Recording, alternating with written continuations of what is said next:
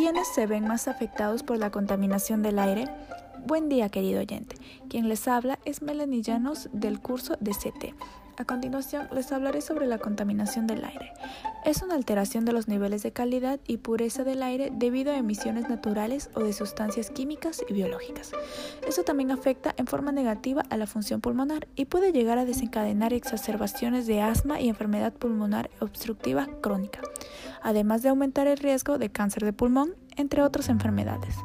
La contaminación del aire es uno de los principales retos a los que nos enfrentamos.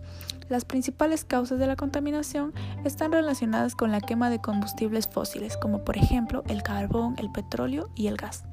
La combustión de estas materias primas se produce en los procesos o en el funcionamiento de los sectores industriales y del transporte por carretera.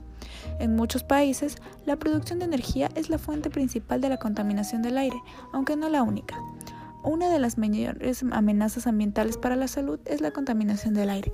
Debido a los altos niveles de contaminación puede causar una variedad de resultados adversos para la salud, como por ejemplo aumenta el riesgo de eventos cardiovasculares agudos, infarto de miocardio y el desarrollo de enfermedad coronaria.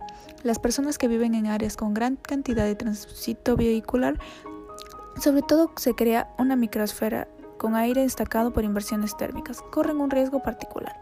Debido a estos problemas, ¿cómo podríamos disminuir la contaminación del aire? Una de las maneras más cotidianas que tenemos es utilizando el transporte público, ya que la emisión de gases es mucho menor. Otra manera sería adquirir productos locales. Una de las cosas que más contamina son los vehículos.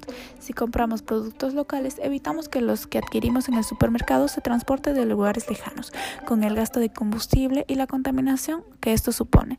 Evitar la quema de desechos, ya que el humo perjudica al ambiente.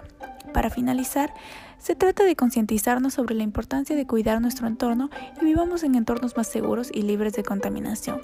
Gracias por haberte tomado el tiempo de escuchar este podcast. Recuerda poner en práctica las propuestas que he dado para reducir la contaminación del aire. Gracias.